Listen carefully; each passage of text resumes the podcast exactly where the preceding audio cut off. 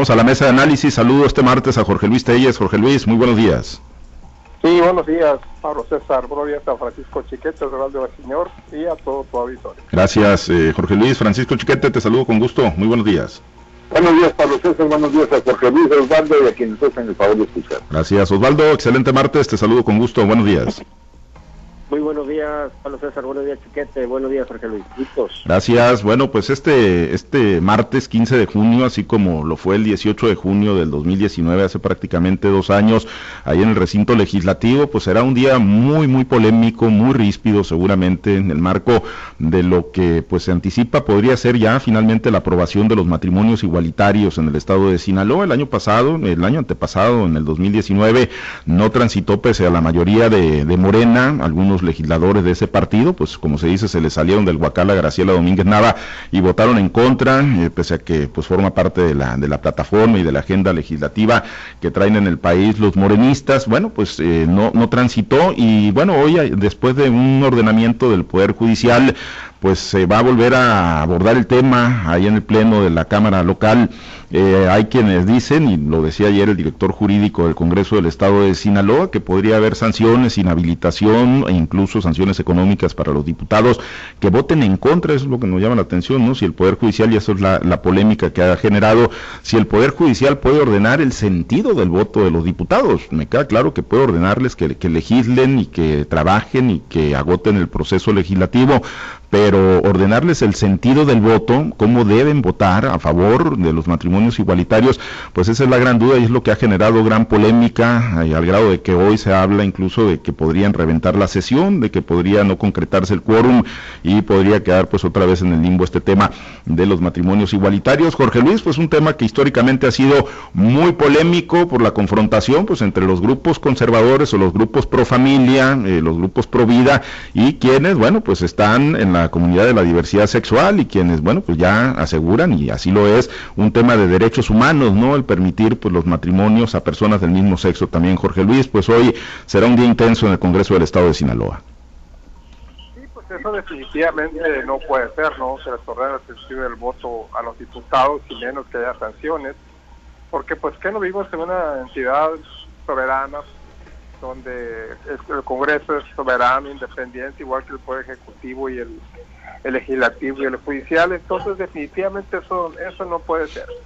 Si va a ser una sesión, si no, pues eh, ¿cómo se podrá reventar si, si ya este definitivamente yo casi te podría asegurar que esta iniciativa va a salir, va a salir adelante, va a ser aprobada los matrimonios igualitarios, porque si bien es cierto hace casi ya un par de años los, eh, los grupos que están a favor del aborto y del matrimonio igualitario perdieron la, la, elección por un solo voto, pues fue porque en ese tiempo había un otro estado de ánimo muy diferente al que existe el día de hoy. Hay que decir que aquella vez el artificio de esto fue el diputado Sergio Jacobo, que fue el que lideró este movimiento para que los diputados votaran en contra del matrimonio igualitario, del aborto, y bueno, pues hubo algunos diputados de Morena incluso que votaron en, contra de, de, la mayoría, de, su mayoría, y eso fue lo que llevó a que se rechazara la iniciativa. Pero era otra motivación, hoy los ánimos están muy derrumbados, están muy por debajo, no creo que exista ni siquiera la, el trabajo de cabildeo necesario para que se para que sea rechazada de nuevo esta ley. Yo creo que se va que se va a aprobar hay mucha presión, ha, habido muchos los grupos que están a favor del matrimonio igualitario han estado presionando durante, pues ya tienen rato, ¿no? En noticieros, en de comunicación, a través de redes sociales. Y bueno, que también los grupos que están a favor de la vida, como dicen ellos, también han, tenido manifestaciones aquí en Culiacán. Pues la verdad es que yo no veo cómo, cómo se pueda, cómo se pueda defender esta, esta iniciativa en favor de la vida. Yo creo que definitivamente ahora sí pasa. Y bueno, pues Sinaloa pasará a formar parte de la mayoría de estados del país en los que se da se le da puerta libre al matrimonio igualitario y al aborto al aborto como un derecho de, las mujeres. Definitivamente te digo, para mí, para mi punto de vista, esta iniciativa pasa el día de hoy. No creo ni siquiera que haya el intento de del diputado Sergio Jacobo, que sigue siendo el coordinador de la, de la mayoría, del coordinador de la fracción priista.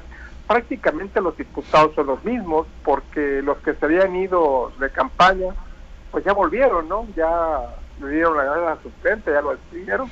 Y prácticamente pues, ahí, ahí se queda, ¿no? Lo que resta de la legislatura y los otros tres años que vienen porque pues simplemente van a van a limpiar el asiento y se, se van a volver a sentar el primero de el primero de octubre venidero. Entonces si son los mismos diputados son los mismos pero yo no creo pues que vaya a haber que vaya que vaya a cambiar que vaya a haber una una una votación en favor de, en, contra del matrimonio, del matrimonio igualitario. Definitivamente esto se aprueba el día de hoy excepto como tú lo advertías que se pudiera reventar la sesión, pero bueno, pues eh, Morena tiene, tiene la mayoría en este momento, ya lo demostró, lo ha demostrado ya, ya con, con, con, votaciones recientes que han, se han suscitado en el Congreso, con una oposición ya prácticamente entregada, desanimada, y que únicamente está esperando ya que llegue el último de septiembre, pues para entregar su responsabilidad y bueno, pues dedicarse a otras actividades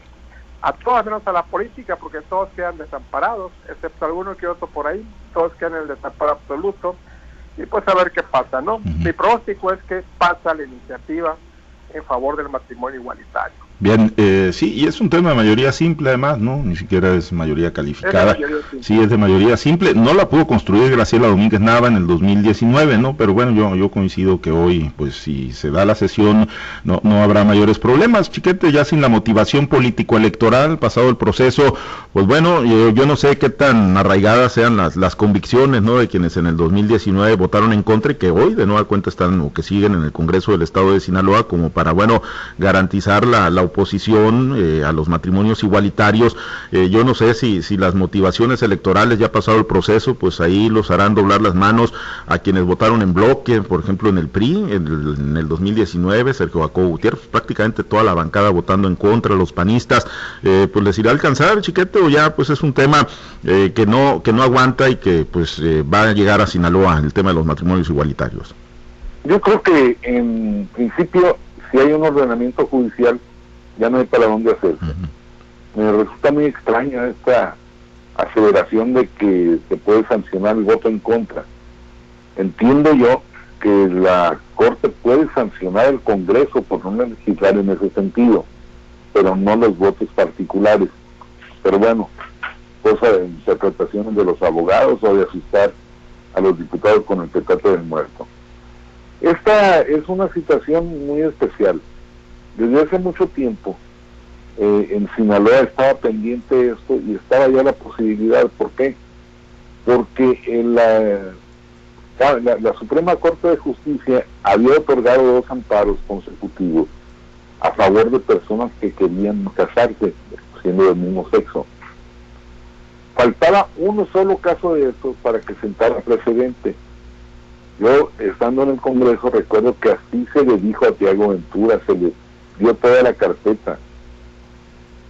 Pero por interés partidista no se promovió esta vía. Si esta vía se hubiese promovido en 2017, ya habría sido, pues ya estaría en vigor el, matrimonio igualitario en Sinaloa. Pero prefirieron irse por el lado de, de que Morena iba a conseguir todo eso. A pesar de eso, en el 2019, como ya nos platicaste, no lo recordaste, pues hubo una votación en contra con amistad prácticamente de los diputados de Morena. Este es un asunto, pues más que de conciencia político, pero también se, se revuelve el otro. Miren, hace poco, cuando la Cámara de Diputados aprobó el uso de la marihuana, me tocó entrevistar a la diputada federal, este, Olegaria Carrasco, quien votó a favor, y le pregunté diputada, ¿cómo se siente usted después de haber votado por la marihuana? Usted que es madre de familia. No, señor, fue un problema, un conflicto para mí. Imagínese usted con esos problemas que hay con los muchachos. Usted. Es decir, asumen por disciplina, pero su convicción es diferente. Entonces vamos a ver aquí cómo, cómo reaccionan, cómo operan. Un punto muy importante es que en el 2019, pues todavía habían eh, el interés de la, de la siguiente elección, pero ahora que ya le ganaron, que tienen tres años para reponer la imagen ante los que se queden dolidos por esa decisión, pues seguramente que sí van a votar a favor, van a obedecer la línea de la mayoría, van a obedecer el mandato de la Suprema Corte y vamos a estar incorporados a esa figura jurídica. Bueno, pues sí, eh, y, hoy se dará esa votación, ¿no? Insisto, si, si es que no se revienta el quórum. Osvaldo, eh, pues el tema de los matrimonios igualitarios, muy, muy polémico, ¿no? Los grupos eh, pro vida y los grupos pro familia, pues ahí van a estar en la manifestación, como lo hicieron en el 2019. Y, y bueno, yo reiterar el planteamiento, ya sin la, la motivación política de las elecciones, del proceso, pues crees que ya vaya a transitar finalmente el tema de los matrimonios igualitarios. Y el otro punto, ¿no? El del Poder Judicial, si puede obligar o puede sancionar a un diputado por, por emitir un voto en un sentido o en otro? Bueno, yo creo que las, buenos días nuevamente, yo creo que las funciones de cada poder están debidamente muy bien delimitadas. Eh, al poder legislativo le compete legislar, hacer leyes, y lógicamente al, poder judicial le convierte, le convierte, eh, compete juzgar. Entonces, ¿Qué es lo que sucede aquí? Bueno, el Poder Judicial de no puede orientar el voto hacia un diputado. Podrá decir si lo que se aprobó en el Congreso es constitucional o inconstitucional, pero no puede decirle a los diputados, señores diputados, tienen que legislar de esta manera. Definitivamente, eh, que eso puede darse en un Estado totalitario, claro que sí, y yo creo que el sentido de la votación de que vamos a ver el día de hoy en cuanto a referente a los eh, matrimonios igualitarios es parte de esa nueva realidad que vamos a vivir los próximos seis años, un poder totalitario donde lógicamente el Congreso va a poder aprobar lo que le venga en gana, lógicamente apoyado, ¿por qué? Bueno, por las directrices que se marquen desde ya sea del partido o del gobierno. Pero, pero a ver, a ver, en las elecciones todavía cuando había contrapesos en este mismo Congreso, antes de las elecciones, perdón, eh, esta misma iniciativa se votó en el Congreso local y lógicamente hubo una oposición. ¿Por qué? Bueno, porque había un contrapeso y finalmente esta ley, no, esta iniciativa no se aprobó. Hoy, sin contrapesos de peso, hay que decirlo. ¿Por qué? Porque pues ya que los que están ya se van, eh, viene una circunstancia muy difícil para los partidos de estas fracciones parlamentarias, donde prácticamente va a ser intrascendente la función que van a desempeñar o la orientación del voto que puedan emitir cada uno de los diputados de estas fracciones, pues entonces lo más seguro es que de ahorita el control ya se tenga. Pero además, si antes existía presión de grupos sociales, incluso hasta por el propio gobernador, en esta ocasión ya no lo va a ver, hombre. Esto ya se entregó y difícilmente van a contradecir alguna iniciativa de ley que desde ahorita ya quiere impulsar Morena en aras de ir creando sondamiaje político eh, de cara al próximo gobierno que habrá de encabezar. Bueno, pues lo vamos a ver ahorita entonces dentro de unas horas en el Congreso del Estado de Sinaloa, que es finalmente lo que ocurre. Yo, yo coincido, ¿no? Que pues seguramente ya va a transitar sin mayores problemas, ¿no? A diferencia de lo que sí ocurrió en el 2019, algunos por convicción personal, muy personal, votaron en función de sus creencias, eh, de su cultura y, bueno, de sus propias convicciones, votaron en contra de los matrimonios igualitarios, otros por, eh, pues una motivación político-electoral. Pero bueno, pues ya ese tema de la motivación político-electoral ha quedado pues, prácticamente borrado del mapa.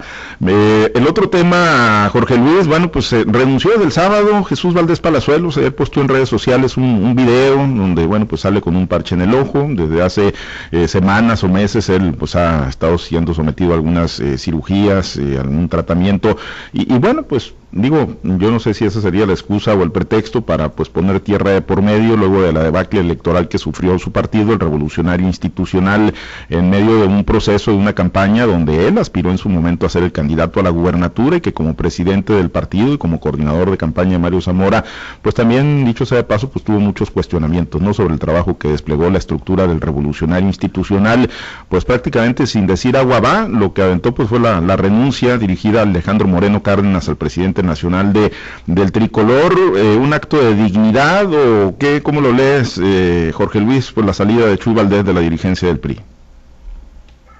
Pues evidentemente él tiene problemas de salud, ¿no? Sobre todo con, con la vista. ya es, eh, ya no sé cuántas operaciones lleva de, de sus ojos, yo no sé cuál es el problema, si miopía, astigmatismo, otros problemas de fondo, porque normalmente un problema de, miopía se resuelve con una sola operación y él creo que ya lleva tres o cuatro operaciones de sus ojos. Entonces debe ser un factor, ¿no? Lo que ha incluido en la decisión.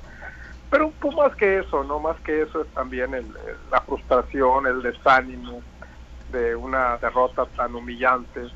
Cierto, pues que él no es el único responsable, ¿no? fue un presidente del Comité Estatal del PRI que se quedó prácticamente abandonado, huérfano, sin apoyo, con una candidatura a diputado de representación proporcional en el octavo lugar. Aquí dijimos, no sé si usted lo recuerda, que dijimos que era prácticamente, pues no imposible, pero muy difícil que llegara Jesús Valdés eh, al, ser ubicado en el octavo lugar de la lista, aunque él lo consideró en su tiempo como un reconocimiento al trabajo que decía el PRI que le hacían al PRI Sinaloa eh, en lugar número 8. Aquí nosotros rebatimos eso, ustedes lo, lo, deben de recordar. Y pues dijimos que, pues que no, que era muy difícil que Jesús Valdés llegara. Y bueno, pues estaban 7, él el 8 se quedó fuera. Entonces es increíble, ¿no? Las vueltas que da la vida. Con Jesús Valdés, que llegó a ser considerado en su momento como la máxima, el máximo activo del prismo sinaloense, esté en esta, en esta situación hundido, rumiando una derrota en la que pues eh, no sé hasta dónde sea culpable, ¿no? Hay acusaciones también en su contra en el sentido de que únicamente simuló, que no hizo trabajo, molesto porque la pues no le favoreció la candidatura, ni siquiera la de la presidencia municipal de Culiacán, porque antes de que se definiera la candidatura a gobernador, pues se decía que cuando menos sería el candidato a la presidencia municipal de Culiacán, sin embargo, pues no se quedó ni con una ni con otra y hoy pues debe estar hundido en un mar de, de verdadera frustración. Aunque aparezcan por ahí las fotos sonrientes, como aparecen las fotos, se llama la atención de todos los derrotados, aparecen ahí muy sonrientes, este, fingiendo que no pasa nada, cuando la frustración, la rabia debe ser enorme. Quizás algunos todavía van a empezar a cobrar unos, unas cuantas quincenas de aquí a, al mes de octubre, pero la verdad es que fue una derrota aparte de estrepitosa humillante. Dignidad, dignidad, bueno, pues es una decisión digna de Jesús, pero mucha gente tiene la opinión de que él debió haber presentado su renuncia desde antes, desde antes del proceso, una vez se quedó solo, una vez que no hubo apoyos, una vez que nadie le tendió la mano y una vez que el PRI se quedó huérfano desde antes de la elección. Desde el momento, Chiquete, que, no resultó candidato a la gubernatura, Jesús Valdés, desde ahí bajó la guardia y bueno, pues él pues ya no quiso operar o no pudo operar o percibió lo que venía para las elecciones, lo que pues muchos vimos, ¿no? Y lo que los números pues también indican, una derrota apabullante para el revolucionario institucional y una victoria aplastante para el Movimiento de Regeneración Nacional. Yo creo que exigirle que se hubiera ido desde entonces era demasiado para un periodista ahí la disciplina en esos niveles es inevitable, por más que haya otras condiciones, pero además hay otras cosas. Eh, como una compensación dijeron que él iba a ser el coordinador de la campaña del candidato gobernador, que él iba a ser el jefe que ordenara toda la estrategia. Y sin embargo, a los pocos días apareció Aaron Ibiza como otro jefe de la campaña, que que tampoco vimos, por cierto y luego aparecieron por ahí otros dos cuadros en alrededor de, Mario Zamora que eran los que verdaderamente mandaban. Entonces, pues no, no sé, yo creo que ni siquiera habría que algo que reclamarle, porque pues no le dejaron de hacer nada, no le pusieron en nada. Eh, fue, si, no fuera un asunto tan grave, habría sido la posición más cómoda. La que le dejaron sin dejar pasar, dejar hacer, porque no está en sus manos hacer cualquier otra cosa. Me parece que eso es más que una actitud digna, es una especie de venganza, y le dejo su tiradero y yo me voy a mi casa. Y bueno, Osvaldo, pues ¿qué, qué, vendría para el Partido Revolucionario Institucional? Digo, estatutariamente, pues ya sabemos, eh, por prelación sube a la presidencia de manera interina Cintia Valenzuela, que estaba en la Secretaría General, pero ya en una reestructuración a fondo del Partido Revolucionario Institucional de lo que queda hoy que está pues descabezado, hoy pues si bien hay un gobernador sinaloense, pues digámoslo así, eh, emanado del PRI, no con identidad priista, porque pues no, muchos priistas dicen pues que no, no, no lo perciben, ¿no? Con una identidad en el Partido Revolucionario Institucional Aquilino Ordaz, pero en el caso de, Chuy Valdés que, se va, bueno, pues deja, pues ahora sí que como dice Chiquete, pues ahí les dejo su cochinero, ahí se lo dejo tirado y pues eh, háganlo resurgir de las cenizas si pueden. Eh, ¿Se va? O sea, ya así de, sencillo, Osvaldo, o qué puede venir para el PRI después de la renuncia de Chuy Valdés? Que la circunstancia que va a vivir el PRI es una circunstancia por demás caótica. Yo creo que hasta el término caótico queda chiquito. ¿Por qué? Porque no va a tener alcaldías, no va a tener eh, gobierno de Estado, no va a tener gobierno federal y bueno, pues todos he sabido que por ahí están las casas chicas. Entonces, yo creo que aquí vale la pena recordar aquella anécdota el gobierno de Juan Millán cuando Jorge Abel Sánchez le pedía toda cosa a Juan Millán que abriera el proceso para elección del nuevo dirigente del PRI, él pedía que le entregaran el PRI y Joaquín Vega y se lo entregó y dijo, mira, ok, lo quieres, sí, aquí está el PRI, aquí están las, las llaves, aquí está todo y estas son las cuentas que hay que pagarle. Eh, dijo, y el dinero, ah, bueno, pues el que pone el dinero, mándale, dijo, si tú lo quieres, aquí está, más que esto cuesta mantener la estructura de, pues, atrás los índices de José López Sánchez. ¿Y por qué recuerdo esa anécdota? Bueno, porque ahorita va a ser interesante ver quién quiere y quién puede rescatar al PRI o quedarse con lo que queda del PRI. Por un lado, se habla pues, que el gobernador pudiera traer en la carta de Ricardo Madrid al futuro dirigente estatal, pero también no hay que perder de vista que hay otros actores políticos como el propio Jorge Abel López Sánchez que ya mandó una la carta abierta diciendo que la renovación del PRI tiene que recaer en los priistas por la militancia de verdad, la que le duele el PRI, la que muchos años, los estudios que llegaron y que le pegaron al PRI, que lo presionaron, en fin, se aventó todo un rollo Jorge Abel. Y por otro lado, la única cara visible que queda del partido con representación política es el senador Mario Zamora. ¿En qué condiciones anímicas, en qué condiciones eh, eh, digamos, políticas pueda estar el senador, si le interesa o no le interesa también asumir el control del partido o quedarse con lo que queda el partido. Yo creo que no va a haber muchas motivaciones, no va a haber muchos apostados, porque no se trata solamente de querer, se trata de poder mantener a un PRI que definitivamente es costoso mantener sus estructuras. Así que va a ser interesante ver cómo se da este proceso de renovación por lo pronto, el periodista sigue siendo el gobernador Quirino Ordaz y es el que trae con los del control del partido. Veremos qué sucede después del mes de octubre, una vez que Ricardo Marí también ya deje de ser funcionario público y asuma su diputación.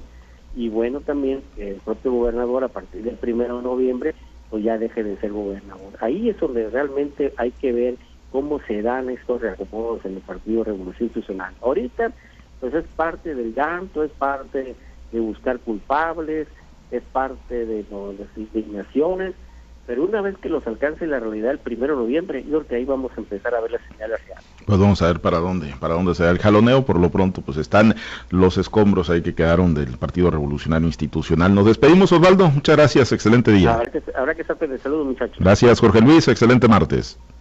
Sí, buen día para todos. Gracias Chiquete, muy buen día. Buen saludos a todos. Gracias a los compañeros operadores en las diferentes plazas de Grupo Chávez Radio. Muchas gracias Herbert Tormenta por su apoyo en la producción y transmisión de Altavoz TV Digital. Nos despedimos. Soy Pablo César Espinosa. Le deseo a usted que tenga un excelente y muy productivo día.